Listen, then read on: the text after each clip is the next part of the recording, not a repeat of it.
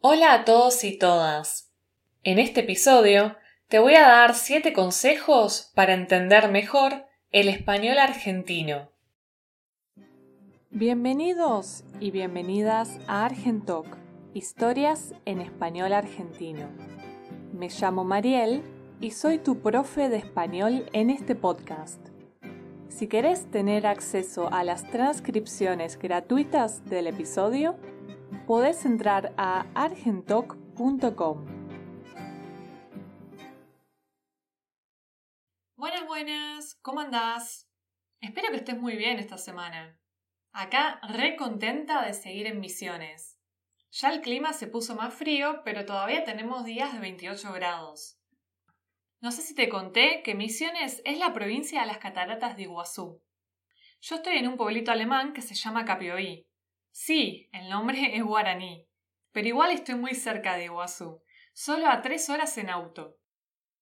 Ya fui como tres veces a Iguazú, así que esta vez estoy visitando lugares menos conocidos.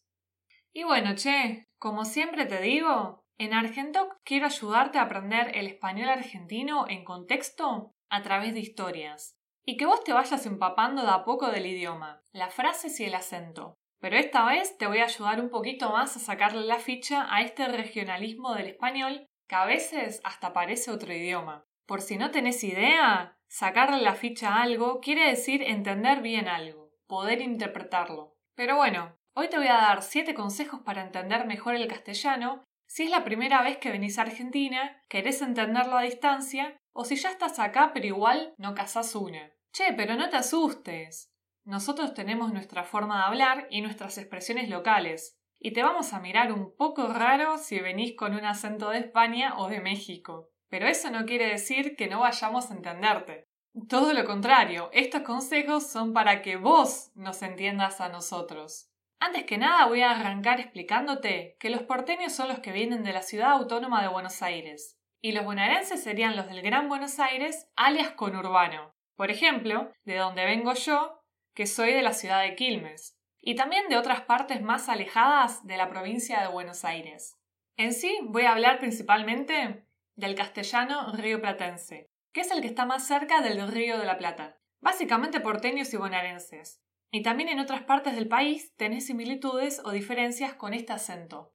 Igual, los porteños y bonaerenses somos culo inquieto, una forma vulgar de decir que nos movemos mucho. Así que también vas a encontrarnos en varias partes del país con nuestro acento. De todas formas, voy a marcar un poco la diferencia, así te das cuenta de qué cosas pueden ser diferentes en otras partes del país.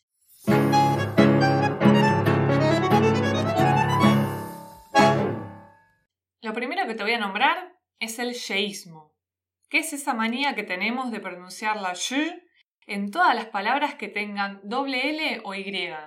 Esto es algo que se da principalmente en la provincia de Buenos Aires y en menor medida en otras partes de Argentina.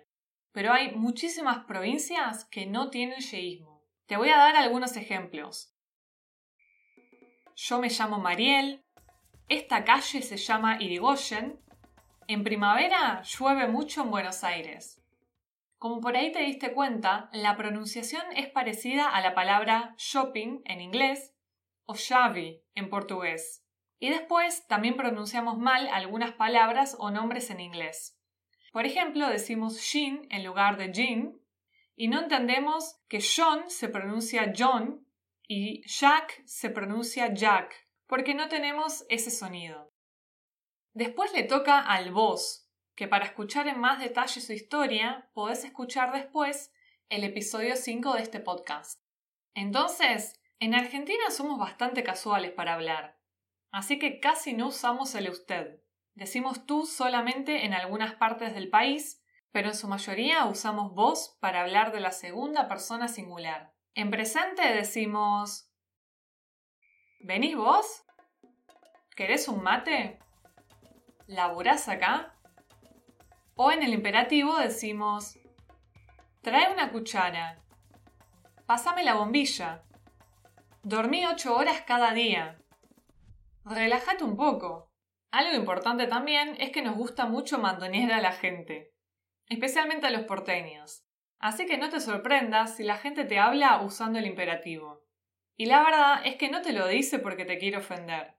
Es re común decirle especialmente a un amigo, dame el termo, en lugar de decirle, ¿me podrás dar el termo?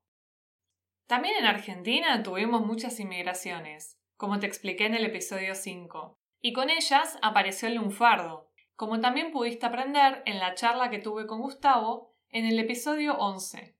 Entonces llegaron muchas palabras de otros idiomas, como por ejemplo del italiano, decimos palabras como laburar, pibe o birra. Ese pibe no labura un carajo, se la pasa chupando birra. ¿Qué quiere decir? Ese muchacho no trabaja ni un poco. Está todo el día bebiendo cerveza.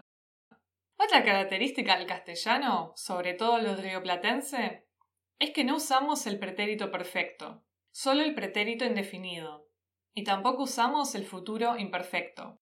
Entonces, por ejemplo, en lugar de decir hoy he ganado la lotería o esta semana me he levantado a las 5 de la mañana, decimos hoy gané la lotería o esta semana me levanté a las 5 de la mañana. Y para el futuro decimos el año que viene vamos a tener suerte, en lugar de decir el año que viene tendremos suerte.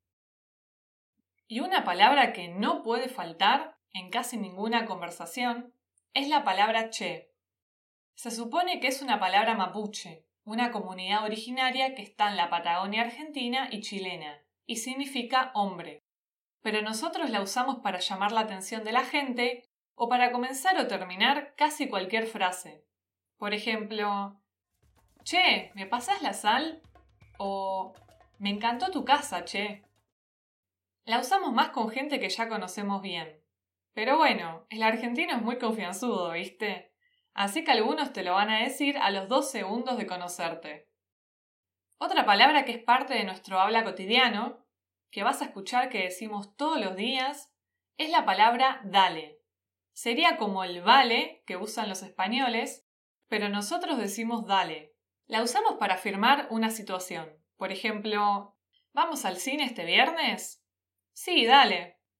O para insistir a alguien, como el come on en inglés. Por ejemplo, Dale, vení que se nos hace tarde. Otra característica del castellano argentino es que los objetos de todos los días son diferentes. Esto sí que se mantiene igual en casi todo el país. En Argentina decimos ananá, no piña, porque darle una piña a alguien no es nada bueno, porque significa pegarle a alguien ser agresivo con alguien. Así que créeme que no querés que te den una piña, mejor una ananá. Y tenemos otras verduras más que llamamos de manera diferente. Decimos paltas, no aguacates. Y preferimos las frutillas porque las fresas no existen acá. Manejamos un auto en lugar de un coche y metemos una valija en el baúl, en lugar de meter una maleta en el maletero. Y una palabra que posta que no te recomiendo usar en Argentina, y esto sí que es igual en todo el país, es la palabra coger, porque tiene una connotación sexual. Así que nada de coger metros, bicicletas o coger un café, porque si no vas a tener a un argentino o argentina cagándose de risa en tu cara. Mejor decir, tomo el subte, que es el metro, tomo el bondi, que es el autobús, o tomo un café. Pero ahí ya es diferente, porque el verbo tomar también significa beber. Así que no decimos bebo un café, sino que decimos tomo un café. Y la frutillita del postre, como le decimos a la mejor parte de algo que ya era bueno, es la palabra boludo, que se usa sobre todo en la región pampeana de Argentina, más que nada en Buenos Aires, La Pampa y Santa Fe. Ya en Córdoba y otras partes del país dicen culiao en lugar de boludo. Esta es una palabra con la que tenemos que tener mucho cuidado porque puede sonar muy vulgar en algunos casos. Y más que nada la usamos entre familia o amigos muy cercanos. Yo ya casi que no la uso, pero tengo que reconocer que la usé mucho en mi adolescencia. Te voy a dar algunos ejemplos, así puedes entender el contexto y cómo cambia el significado según el tono de voz que usemos. Boluda, vení para acá, mira esto. Este es un ejemplo del uso de boludo para mostrar entusiasmo. pero vos sos un boludo, ¿no te das cuenta de lo que estás haciendo? O sos un tremendo boludo.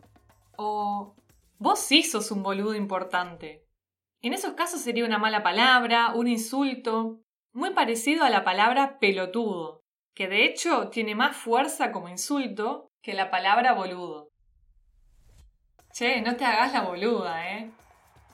Lo usamos cuando no queremos que una persona se haga la desentendida, como que no entiende la situación. Che, boludo, escúchame. Esta es como una introducción informal a una charla. Como podés ver, usamos bastante che boludo. Y acá también tenés que tener en cuenta que usamos la expresión cuchame para decir escúchame. Cuidado, boludo, no toques eso. Ahí lo usamos para alertar a un familiar o amigo. Esos flacos siempre están boludeando. En este contexto usamos el verbo boludear para decir que no están haciendo nada. Así que bueno, ¿qué decís, che? ¿Ya estás listo lista para charlar a lo argentino? Anímate que te va a salir. Te juro que no te vamos a juzgar. Y bueno, si querés escribirme por Instagram o contestarme los mails de las newsletters, te espero por allá. Si no, nos vemos en el próximo episodio. Muchas gracias por escucharme. Estoy contenta de ayudarte y también inspirarte para seguir aprendiendo el castellano rioplatense. Podés encontrar la transcripción del episodio si entras a argentoc.com. Si te gusta este podcast, no te olvides de suscribirte y dejarme 5 estrellas en tu plataforma favorita. Chau chau.